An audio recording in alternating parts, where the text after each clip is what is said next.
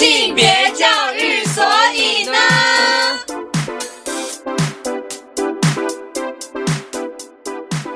欢迎来到由高师大性别教育研究所所制作的性别教育，所以呢，这是第二季节目啦。第二季节目的主题是给数位新生代的一堂性教育课。顾名思义，就是要为大家带来精彩且实用的性教育内容。我们邀请了在教育现场实战经验丰富的所有们，一起来分享他们精彩的性教育心法。这一季特别在过年的时候上架，从除夕到初五陪伴大家，为的就是要让大家吃完年夜饭的茶余饭后，也能够有精彩的节目陪伴，让我们的性教育在过年也不打烊。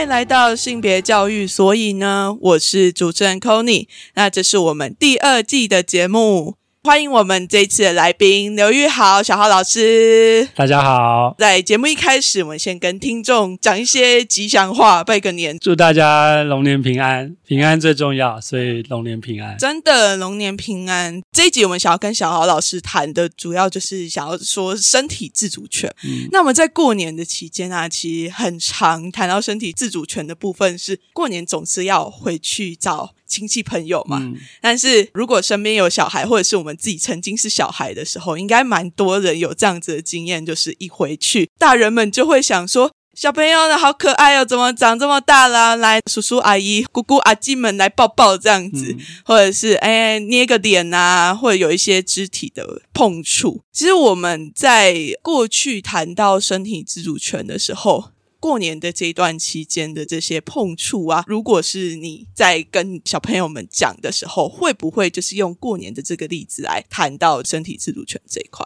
其实这个我很少谈的，对，因为我自己也很少这个经验，因为后来就比较少跟家族的亲友们有一些接触的。嗯嗯嗯嗯嗯。呃，我自己的经验比较多，会是好像我们之前在碰触小朋友的时候，会比较少先问小朋友说：“哎，我们可不可以碰你？”或者是“哎，我们可不可以抱抱一下？”好像没有真正的去尊重到小朋友的身体自主权的部分。当我们谈到权力这件事情的时候，它其实通常都是一个比较抽象的概念。如果是你的话，你会怎么样去解释这个身体自主权的这样的概念？其实我自己老师嘛，偶尔也会去碰碰小孩，比如说他有表现比较好的时候啊，或者是他情绪很强烈的时候。其实像我这次这个班就有那种情绪比较高低起伏的小朋友，对，那我也会用一些比较。让他可以和缓下来的动作，去让他可以比较舒缓一点。对，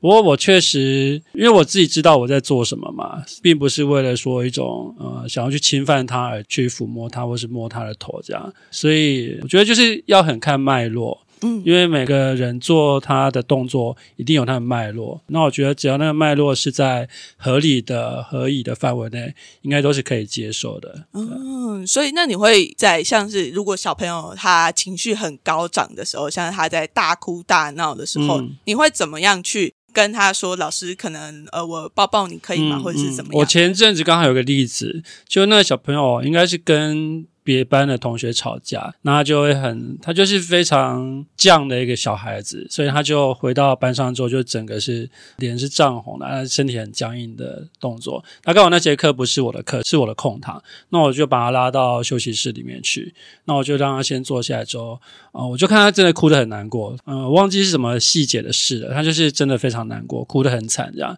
我那时候真的就是油然而生一种很怜悯的心情。我说：“啊，老师很想抱抱你，想要安慰你一下，可以吗？”他就拒绝我。嗯，对。那我说：“好，没关系。”那我们就开始谈。那越谈越久之后，就聊得蛮深入的，就聊到为什么他会对别人的一些动作或讲话有很大的反应，这样。那其实就是跟家庭经验有关嘛。那讲到最后，其实他我们聊得很开心。最后的时候，他破涕为笑之后。我就觉得，哎，他心情好很多了。那后来要走之前，我还是问他说：“我们谈的还蛮蛮开心的哈。”那老师最后还是想抱抱你，他没有很直接拒绝我，他就有点默许之下，我就稍微抱了他一下，这样对，所以我觉得这还蛮切合我刚才所讲，就是我确实知道我在做什么情况之下，那我去征求了孩子的同意，那他不同意我就不会动作，那他同意了我就会有我的动作，这样。在跟小孩子相处的过程之中的这样的询问，某种程度就是在教孩子说：“哦，你的身体是可以这样被对待的，然后你也应该要这样子去对待其他人的身体。”但是像你刚才一开头讲的过年，我是觉得有点难操作这件事情，啊因为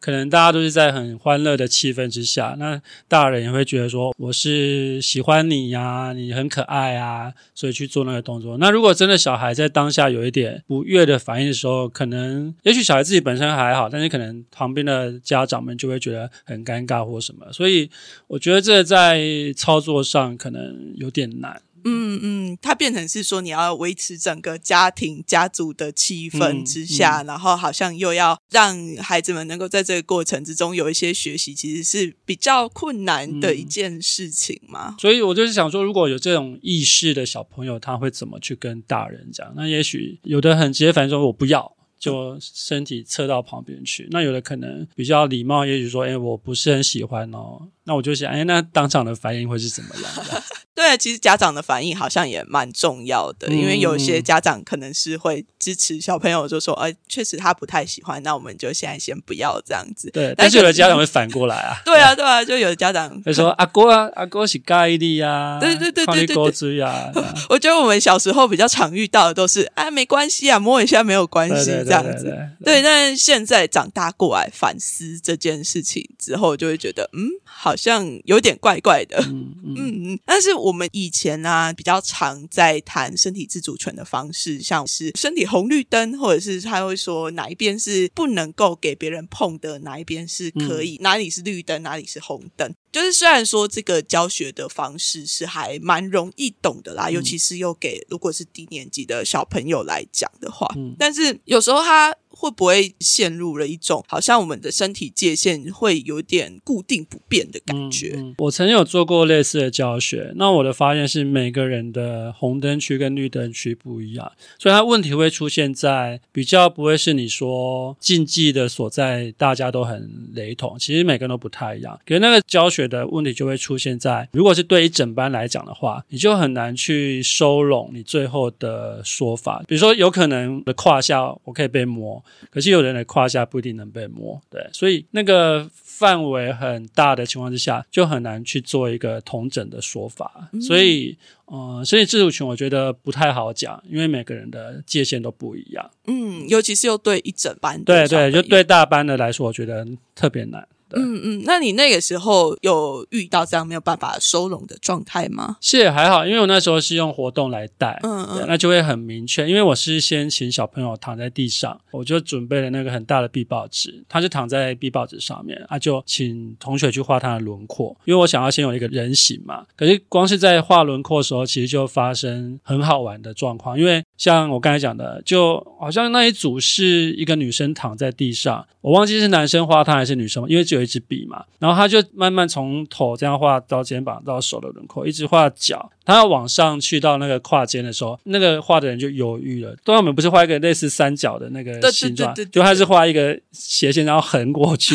到另外一只脚那一边去。嗯嗯嗯，对，那我就是就这个来讨论，就是我觉得教学者要有一个，因为那一场的教学其实是要去让他们贴红绿灯的、的那个贴纸，可是光是在画的过程中就已经出现那个界限的问题了。哦。那包含我也问那个画的同学，哎，为什么你在那边会突然一个大转弯过去？对对那我也会问躺在地上那个人有什么感觉，他也会觉得哦，就是你没被动作没事，但是你光是在那边画，你就会感觉好像一种一种微微的毛毛的感觉，嗯。对。我觉得就可以有很好的讨论。然后，但是就是说，所谓的收拢，就是说不一定要下一个什么样很明确的结论。大概可能很大的范围就是说，每个人界限不一样，每个人红灯区啊、绿灯区是不一样的，那我们就要小心一点，的。嗯嗯嗯嗯，那会提到说，这个界限可能会因人而异而有改变吗？嗯嗯嗯，包含身体距离也是，我也做过一种举圈插牌的方式，去让大概也没有办法每个人啊。如果做大班教学的话，大概就是做让示范的人过去呈现出他可以让外人接近他到什么程度。那当然每个人就很不一样嘛。比如说啊，让自己的爸爸妈妈是几乎可以抱在一起的，但是有的人也不一定可以让爸爸妈妈可以抱他或是很接近他。嗯，情境题嘛，而且跟当天的心情也很有关系。哦，对啊，对啊。如果他当天可能刚好跟爸爸妈妈吵架。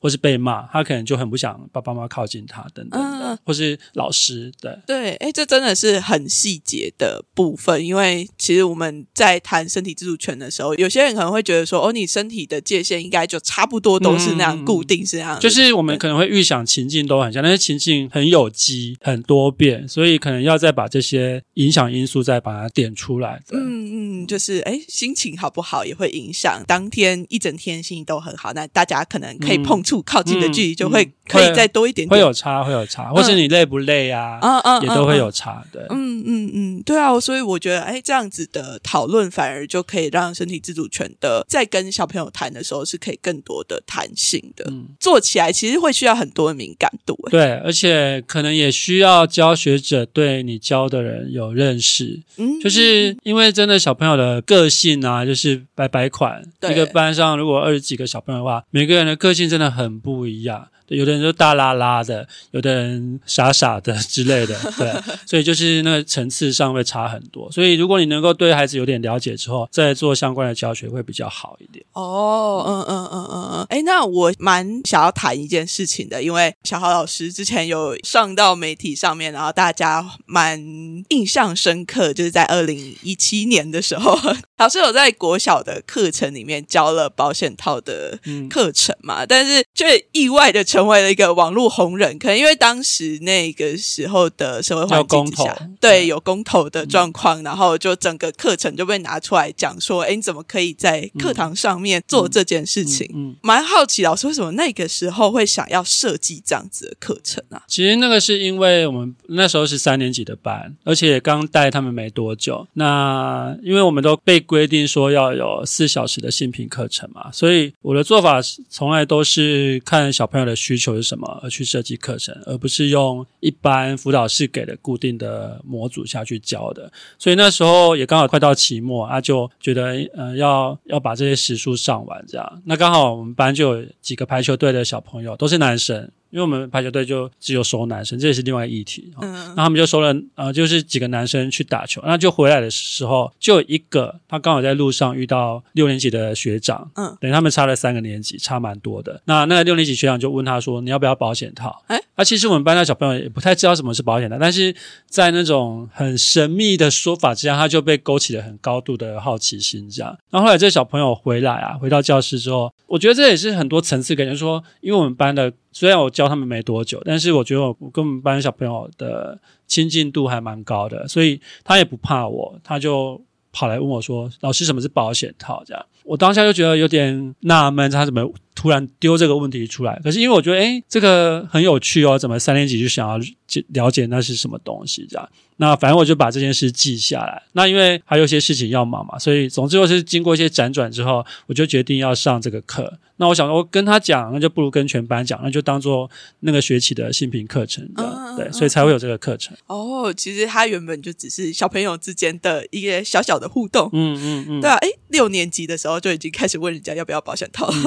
这个也是一个小故事，就是他在他爸爸的抽屉就发现很多保险套。哦，对，然后他就觉得，因为那六年级小孩一个。男生他知道是什么，那他觉得禁忌的东西很有力量，这样，所以他就想要拿来给其他的同学，其实也是炫耀啦。哦，所以他已经炫耀过很多次了。那他就那一次就是随机挑到我们班的那小，他们其实都互不认识。哦，呃，他就只随便问一下，哎，我有保险套，你要不要之类。可是这也是很好玩，就是后来他们班的导师知道这件事之后，其实有把这个小朋友叫去骂。所以后来我要去找这个六年级男生的时候，我想要厘清那个脉络的时候，他就很害怕来找我。我请了他三次，他才下来找我。那我就说，我并没有骂你，我只是要知道你为什么有那个东西。那你想要发给别人是为什么这样？所以这也可以看出说。这个东西在校园里面，不同的老师的应对的方式其实差很多。对啊，如果老师骂他了之后，他可能就会觉得哦，这是不可以谈的了，嗯嗯就是开始会觉得说，哎，性这个东西或者是保险套这种东西，它是不好的。在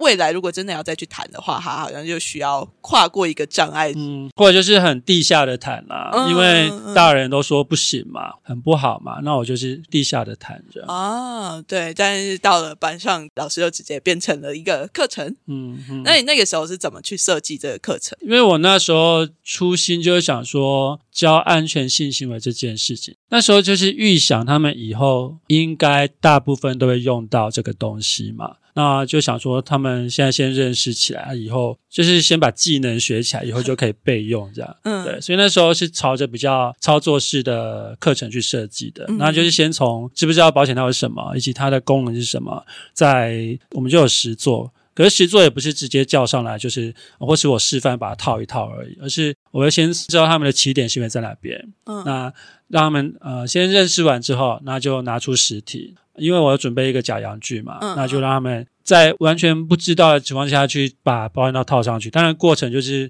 错误百出嘛，就各种动作都不对这样。那后来又再看正确的呃示范的影片之后，那再来做一个正确的实作。对，就是一个很有经验的教学法之下会去设计的一个课程的。嗯嗯嗯嗯嗯，这听起来好像没有很耸动，你知道吗？嗯 就是如果听你这对啊，样就是一般人觉得很可怕，但是了解的人就觉得就是有点无聊这样。对对对，就是哎，他就只是个戴上去保险套的这个对对对行为，但是可能很多反同家长会觉得说，他年纪这么小，嗯你怎么可以做这件事情？嗯嗯好像交了保险套之后，他就会再立鼓励他去用。它，对，或是甚至那时候就会说是鼓励性滥交啊，哦，嗯嗯嗯嗯，就好像蛮滑坡的啦，嗯就是哎，嗯好像呃。交了之后，性就会开始无限的增生。嗯嗯嗯，因为我有看一些新闻，然后他是说，呃，您事前有跟那个家长们嗯有做沟通，有你是怎么跟家长们做沟通？因为那时候我每个月本来就固定都会发一个家书，一张家书。那总之，在我决定要上这个课的时候，刚好要出一封家书，那我就把这件事写进去。可是我写也是很简单的写，也不是写的很详细。就是说，有孩子问我这个东西是什么、我觉得应该要跟他们解释一下。那这个其实也符合了课纲里面的一些能力指标啊，所以也是有点从合情合法、合理去讲这样子。嗯、那时候其实所谓的家书并不是同意书，就是那时候有一些讹传，就说我是发同意书给家长，没有。嗯嗯可是那时候就是家书，就是底下的回复栏是空白的，他们要填什么就填什么，不填什么就不填什么。那后来回来的家书回条里面啊、有写东西的都是支持的，都是觉得很好的。那还会有家长说哦，很棒哎，我去帮他们上了他们不敢上的东西。嗯嗯，，嗯那另外一个家长说，他也很想来教室看一看是怎么上，这样。也就是说，我那个班的家长其实觉得这也是必要去跟孩子讲的，只是他们可能自己也觉得自己知能不够啊，等等。那他们就觉得，哎，反正呃，老师愿意好好跟孩子讲，那就让老师去讲。哦，就是有提到这个课程，然后家长给的回应其实也是蛮好的。嗯嗯。那在这个教学过程之中，你说有提到就是安全性行为的这一块嘛？那会额外的延伸出去，就是哦，你自己还是有自己的身体自主权的部分吗？有，尤其会讨论到说啊，其实后面还有一个一 part 是讲说，因为在我们女性主义的讨论里面会有。蛮强调保险套的协商嘛，嗯尤其是异性恋关系里面比较多的状况会是男生不想戴，那女生觉得需要，嗯对，那我就觉得这很重要。假设当然我不会只针对女生讲这件事，我觉得男生也可能需要理解这件事。也许他是，比如假设他是男同志的话，那他可能也需要跟对方协商要不要戴保险套这件事，很重要嘛。那其实我们有讨论到这一块。哦，那你怎么跟小朋友讲的啊、就是、呃，其实那时候我是利用一个教育部的影片，教育部的影片有一段是在讲讲这个，就是反正就是类似两个女生的闺蜜，那其中一个就是要准备跟她男朋友做爱，但是她好像就是有类似说男生不想要带这件事，那另外一个闺蜜就苦劝她之类的。要带 要带这样。对，可是就是说，它其实是一个教育部的教材，也、嗯也是一个很 OK 的东西。但是哦，这个讲起来当然很 OK，但是难是难在三年级学生对这件事确实比较难理解。嗯那所以到我们到这一 part 的时候，我就稍微讲一下下，其实就带过了，因为我觉得他们也很难去理解到那个权力的落差这件事。哦，了解了解，就是可能他们还比较在说要带或者是不要带、嗯 y e s or no 这样子的感觉。但我觉得好像算是种一个种子吧，嗯就至少他们有看过这些东西，嗯然后嗯知道说哦，这个在这个协商的过程之中，可能会有两个人意见不一致的时候，那要怎么处理？这样、嗯嗯好有趣哦。那小朋友后来后续有对这个课程有什么样子的反应吗？呃，其实没有。我记得那个课程的最后面，因为那时候我就找了我一个卫生局的朋友提供我一些教材嘛，那他就给了我一个假阳具以外，他就给了我很多过期的保险套可以做示范的，而且那时候是给的非常多，所以后来我就一个人发一个保险套让他们下去看一下，结果他们就每个人拿起来，他们就把它吹成气球，就在那边玩气球。对，那整个到，因为那时候已经是学期的倒数第二天，我还记得是礼拜四，那礼拜五，然后后来就放寒假了，其实都没有什么后续的反应，对，嗯那包含家长也没有，也都没有跟我回应有什么事情。嗯，所以后来又被拿出来炒的时候，你有觉得哎、嗯怎么回事吗？对我完全不知道会发生这么影响我后半辈子的事情。怎么说影响你后半辈子？对啊，因为我那时候就是真的很天真的以为，就说就是上这个课，嗯啊，因为重点是因为有媒体啦，对，因为那时候就是公司知道我要上这个课嘛，所以他们呢就我去拍。那后来也是在三月多的有话好说就被播出来片段这样。那当然就是刚才讲，因为要公投，所以就有很多反对的力量就拿这个件事情来大做文章。对，嗯那也有点回应到说，为什么我会被一些人认识，其实就是因为这个事情嘛。对我就觉得确实影响我蛮大的啊、嗯嗯嗯嗯，在去年在联合文学杂志十月号，它其实有一篇文章，嗯就是所谓给直男癌的性别选书。嗯那你在里面推荐了六本书，嗯甚至里面有包括一本绘本。嗯那其实，在我们谈的性别课程之中啊，很直男常常都会被认为是拥有比较多权力的一群人嘛。嗯那你觉得为什么我们需要跟直男来谈论关于性别议题的这一个？这其实是编辑给我题目，这不是我自己定的。嗯嗯对，然后他给我这个题目之后，我也是苦思了一下，才去想出这六本书。这样，那我觉得其实不论对谁啊，其实都应该谈谈性别的东西。那确实，在整个历史发展下来之后，我们发现，嗯，直男对于自己有一些权利而不自知这件事情，确实是比较需要被点一下的。对啊，嗯嗯嗯那所以就觉得有这个必要。那当然，我在小学教，以前都教高年级，那后来都教中年级比较多。那确实真的在四一二三四年级的小朋友，其实大部分不会有很明显的这一个部分的呈现。可是到了五六年级以上，我觉得他们在一些互动上，两性互动或是同性的互动之间的那种很直男样子的呈现，其实就蛮明显的。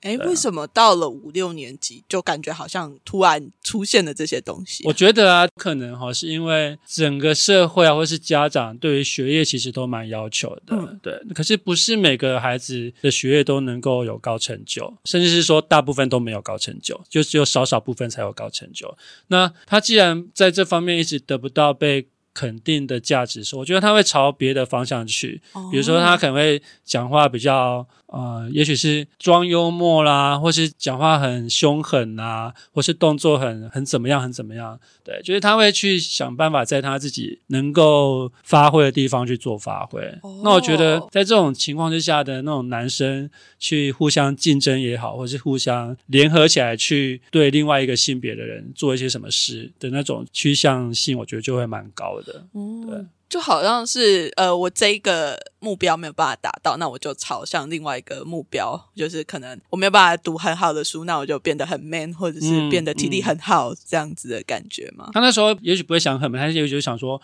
我就是要当一个很会说笑话的人，哦可是不一定好笑嘛，对不对？或者他会当一个那种纠众的人啊，等等，就是有些人的那种五六年级那种当老大的心态会出现，哦会蛮会蛮明显的。嗯，而且又是在学校里面的高年级，对啊，甚至像我们班，虽虽然才四年级，我觉得就有一点点那种气味，就是他会呃，男生他就会叫其他男生要跟别班的玩或不要玩之类的。哦，就有点支持你要对做这件事，他就是他也不是觉得他在当老大，他就觉得他想要讲这个话，他想要去带动其他人跟他一起同一国，这种、啊那种气质还蛮明显的。这好像就是在国小的时候就已经开始在做一些权力的嗯练习了。嗯嗯嗯他可能真的就只是日常的互动而已，嗯但那个权力就会慢慢在这之中被堆叠起来。那我就发现这样子的操作，男生会真的比较多一点。哇，那我也算是一个经验累积观察出来的一个。对啊，教书二十几年，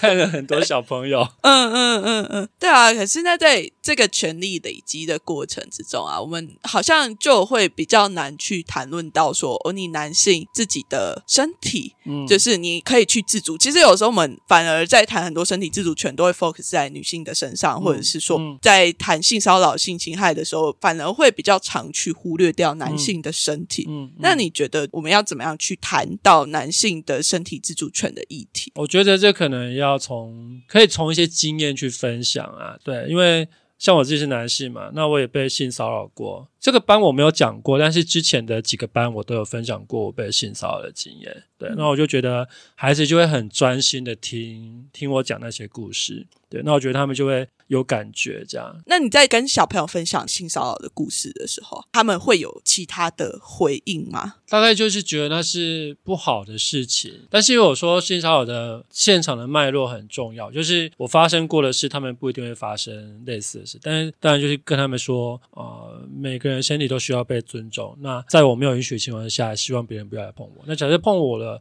呃，因为我之前的被性骚扰经验其实都没有很好的去处理掉，对，嗯所以我也很难去跟他们讲说怎么样处理是最好，嗯就蛮难的。嗯嗯，对啊，因为好像我们在跟男性许多的相处之中，好像就变成说，哎，男性的身体其实是更多的部分是可以随意被嗯碰触的，嗯嗯或者是可以被展露出来、嗯显现出来的。那相对起来，男性的意愿反而就会被忽略掉，嗯或者是说啊，你就男生被看一下嗯会怎么样？前阵子的 Me Too 运动啊，你有没有融在课程里面，或者是你会怎么样去谈论这一块？呃，我有稍微讨论过，但是因为他的每个 case 的状况都不一样，嗯所以我那时候是卡在说要讨论要讨论哪个案子，他有太多案子了嘛，那每对个都不一样，或是演艺圈的也不一样，政治圈的都不一样，嗯，对，所以我还没有做一个很完整的教学过，但是大概有稍微讲过说，哦，最近有很多这种事情发生，就这样而已。啊、对，因为在教学过程之中，我就一直在想说，哎，如果你真的是要想要谈权利的这个东西的话，那好像没有办法直接就说，哦，这就是权利，嗯。因为它就是一个很无形的东西，然后你必须要用身体去感受，你才能够真的感觉到，哦，原来这就是有一个落差的感觉。比如说像刚才讲演艺圈，我觉得小朋友可能也比较难理解那个圈子的一些潜规则嘛，嗯。等等的，所以要去跟他们解释也会有点点难，这样。嗯嗯嗯，对啊，所以可能就还是必须要回到一个自身或者是比较接近自己的嗯一些案例，好像会更好去谈论。对，所以我才说那时候我之前做过的话，就是讲我自己的故事，我也比较好讲。切身的经验嗯去分享。可是我觉得好像要把自己被性骚扰的事件讲出来，其实也需要一点消化，或者是需要一些整理之后，你才有办法去谈论这件事情。不过因为我也讲过好几次了，所以就还好。那你第一次的时候是怎么去开始讲这件事啊？那时候比较早期，所以就是学校会要我们做什么样的课程的时候，那里面就有一个就是性骚扰防治。那那时候我就看一些网络上影片，我觉得拍的比较制式嘛，对，嗯所以我觉得有点也不是无聊，就是有点单调这样。我就嗯想说，那我就讲自己的事情，嗯，那需要一点心理建设嘛？还好啊，因为我觉得是可以讲的啊，就是把自己的经验分享给小朋友，嗯嗯，可以讲。所以那你会特别去简化那个故事吗？不会啊，我会讲的很详细。嗯，对 就是把什么时候，然后那个场景的脉络啊，还有当时候的为什么会发生嘛，那个动作啊，我会讲的很详细，哦，就算是有点身临其境的让他们就是还原这样，嗯还原当时候的现场。嗯嗯，对，确实这样子好像也可以让不管是不是小朋友啊，好像都可以更去理解说，哦，那当下是发生什么事情，然后嗯那个落差的感觉到底是什么。那在谈性别议题的时候啊，不知道你身为男性的身份去做这些性别倡议，会不会有时候会有一点点被质疑，或者是说，哦，你其实本身也是拥有这样子的权利的，或者是说你在谈女性主义的时候，会不会怪怪的这种感觉？我没有听过这个说法，就是有时候我们在邀请男性在谈论性别议题的时候，他们有时候就觉得有点卡，因为好像异性的男性或者是男性本身，其实在这个权力关系之中，好像又比较是有权利的那一方。我是觉得就是清楚自己在做什么啊，对，以及你讲的话是不是真的，这个比较重要。真的，就是说，假设说女性主义，那我在实践上是不是真的是这样去实践的，嗯而不是只有嘴巴讲？那我觉得可能听的人会感受得出来，就是如果你是真的去做这些实践的话。你就不会被质疑啊。可是如果你就是讲的，就是说讲的很冠冕堂皇，或者讲的很高这样，可是人家察觉得到你并不是真的有那样子做的话，才会被质疑吧。嗯嗯嗯嗯，重点还是那个实践的过程。嗯嗯嗯就是你有没有真的把你的女性主义的思考还有理解，把它实践在不管是你的生活之中，嗯或者是教学里面，嗯其实多多少少都还是会有带一点女性主义的嗯概念在里面。嗯我们现在这个主题比较是给网络世代的嘛，那我就会想要往网络的这一块去延伸，因为我们现在的身体自主权，有的时候甚至在网络出现了之后，它好像就变得有时候不是你的实体上面，你有必须要去拥有你的身体自主权，甚至是你在虚拟空间的时候，你也有可能会遇到一些性骚扰。像我自己跟我的朋友在讨论的时候，他就谈到说，哦，那如果说你在拍裸照的时候，这种时候你是不是你的身体自主权其实也被侵犯了？嗯呃，我不确定老师会不会跟班上的小朋友就是谈到网络上面的这些关于性之间的这个权利关系的部分。我这个班目前没有出现这样的议题，嗯所以没有谈过。真的四年级我是真的没有听过他们目前有这样的议题，可是就在想象高年级可能会，比如说他们、因为像四年级小朋友大概就是刷抖音啊，嗯或是看一些好笑影片，大概就仅此。为止，可是到了高年级可能会有去交友的一些动作等等，我不确定，但是我就预想他们可能比较会在高年级时候去开始有交友的一些互动的话，可能就会有你说的那些事情发生。哦，所以三四年级其实目前为止都还没有真的遇到类似这样子的状况，或者是说，哎，我不确定跟青春期的发展有没有关系，就是可能还没有真的到那个阶段这样子。嗯嗯嗯嗯嗯，那关于网络的部分，因为其实小朋友现在就是手上很多很多的网络内容嘛，那甚至我们根本就无从去筛选起。那如果说小朋友他在网络上面开始有一些像前阵子比较有名的萝卜道的嗯玩具或者是这些东西，可能他真的会进到校园里面，或者是哎，他们就会开始觉得，呃，这是一个 fashion，这是我们这个世代的一个大家会去喜欢的东西。那你会怎么看待？就是哎，这网网络时代好像从一个他们在拿了一个看起来像危险的东西在使用。我觉得禁止真的没办法禁掉一切，禁止只是大人们没看到那些东西而已。所以我那时候的初衷就是想说，怎么去跟他们讲，怎么好好的使用一个东西，包含萝卜刀也是啊，或是网络也是。对，因为像我们现在都说，呃，小朋友是抖音时代，这个我也同意。可是我们也不可能去进抖音，根本也进不了。对，所以应该还是要去让他们去多一点对于媒体的概念、媒体视读的概念。所以我有机会的时候会讲一些可能最近比较流行的一些影片等等的，那可以去讨论一下，哎，为什么会有这影片的产生了？那当然它到底它背后的一些意识是什么，我们可以去了解一下。但是每个孩子的接收程度是不一样的，就即便老师引导了或是讨论了，都还不一定能够让每个小朋友了解你的意思。所以就是尽量做，而且老师也没那么伟大啦，能讲的时间就那么多，还要上课，其他等等事情。那怎么样在这些正课以外再去补充一些更重要的一些社会上的常识？我觉得时间没有那么多。对，嗯，而且他好像非常仰赖的是额外的在课间的沟通、哎嗯嗯，所以就会很花时间呐、嗯嗯嗯，对啊，像期末课程比较松一点的，就是没进度没那么赶，我就会讲一些我自己觉得重要的议题啊等等，但是又觉得哦，这个弄起来真的很花时间。对嗯嗯嗯，等于是需要某一种热忱吧。对，就是你要另外去想你要怎么上你的这些课，因为它就没有架构嘛，没有课本，所以就是要自己去设计，自己去想。怎么跟孩子互动。那我其实蛮好奇，就是因为教书也二十几年了，你是怎么去保持这个热忱，然后跟小朋友持续不断的？就觉得那就是老师的责任啊，其实就是这样子。就想说，呃，因为老实说，薪水也不算低嘛，就觉得应该要把工作做好，这样当然很累啦，就是尤其年纪也有差了，或者是小朋友样态真的跟以前很不一样。对，就觉得以前那种网络没那么发达的年代啊，跟现在的孩子的状况真的很不一样。可是就觉得还是要去把我认为应该教好的东西教好。哎，那刚刚有提到说，就是小朋友有网络跟没有网络，你觉得最大的差别是什么？就是会学习很多比较浅碟的东西。浅碟？浅碟啊？浅碟的东西类似是什么？比如说最近很流行的什么科目三。嗯，那些动作哦，可是你问他为什么要跳这样，他其实不知道，或者他会开始会讲一些很抖音的话，这样 对，就是说家人们谁懂啊？这样，我想说你到底懂不懂这句话的意思？这样他也不懂，可他就捡起来讲这样。可是当然以前的孩子没有这些管道，他不会学到这样的东西。可是我现在看到现在就说孩子就觉得有趣，funny，他就把它学起来了。可是他其实不知道他学的是什么东西，嗯，或者他就会在完全。不一样漫游之下去去乱用那些东西，就是说不是不能学，而是说你要搞懂那个脉络再去使用那些东西。可是他们不上面就是乱用这样，哎就会我就会觉得嗯有点好笑，有点可笑这样。那如果说就是哎他们在使用这些东西的时候，或者是直接在老师面前说家人们谁懂啊？这老师 就是上课怎么样怎么样？那你会怎么样去回应他们？我觉得有时候就不回应，有时候我会说你在干嘛？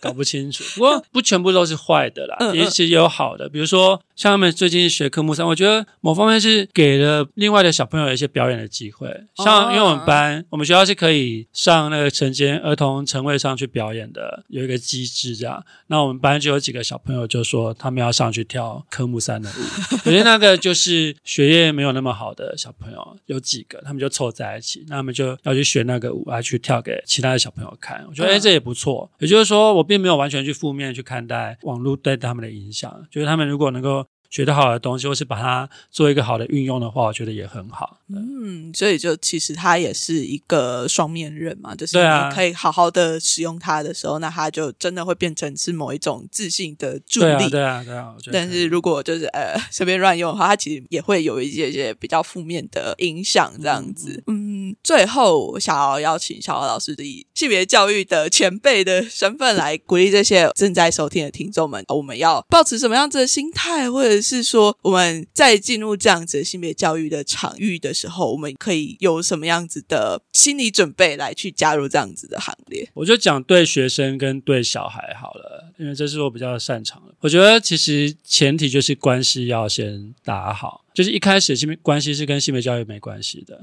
也就是你要跟你的对象，比如说我的学生或是家长的孩子，你们要先把你们的关系弄好。越能够敞开的去谈的话，那就是好的性别教育。嗯嗯，如果是因为那种，如果是那种宣教式的啦、口号式的，那个太容易做了。那每个人都可以做，每个老师也都可以做，每个家长也都可以做。可是如果你要真的做到让孩子能够有感觉，或是真的有可能去影响到孩子的一些言行的话，我觉得那个关系先建立好。关系建立好了之后，后面就很好谈。当然，那个很好谈，也也许还是会有人会说：“哦，可是我的知能不足啊，没那么多。”我觉得那都无妨，因为我们现在这个时代也是可以一起找答案的。对，就是家长、孩子或是老师、学生一起找答案，其实都可以去找到还不错的回应，可以回应到自身的一些问题的东西。对，所以关系打好了，那你可以。在边做的过程中边学习，其实孩子也是学习的对象。孩子现在了解的一些东西，我们其实不一定知道，或者他听过的东西，我们不一定知道。那甚至我我们听了他一些反应说：“哎，有人是这样想的哦，或者说哦，有这样的文本哦，等等等等的。”其实我们也在学习啊，所以。我觉得关系打好了，很多事情都可以做得好。嗯，就是一个保持双向沟通，然后我们自己本身也要保持一个弹性。对啊，就是性别教育很忌就是说教了。啊，对，对，所以你不要有那种心态，其实都会还不错。哇，那真的是小豪老师这么长时间以来的一个经验的分享，就是哎，关系先打好，既说教，要把自己保持弹性，然后在这个场域之中，能够为网络的时代能够带来更多的性别教育的滋养。那么今天这一集非常谢谢小豪老师来跟我们分享这么多他的经验。如果大家喜欢的话，也欢迎追踪我们的性别教育。所以呢，把这个节目追踪起来。那么今天就非常谢谢小豪老师的参与，谢谢大家。那我们就下次再见喽，大家新年快乐！新年快乐哦，大家拜拜。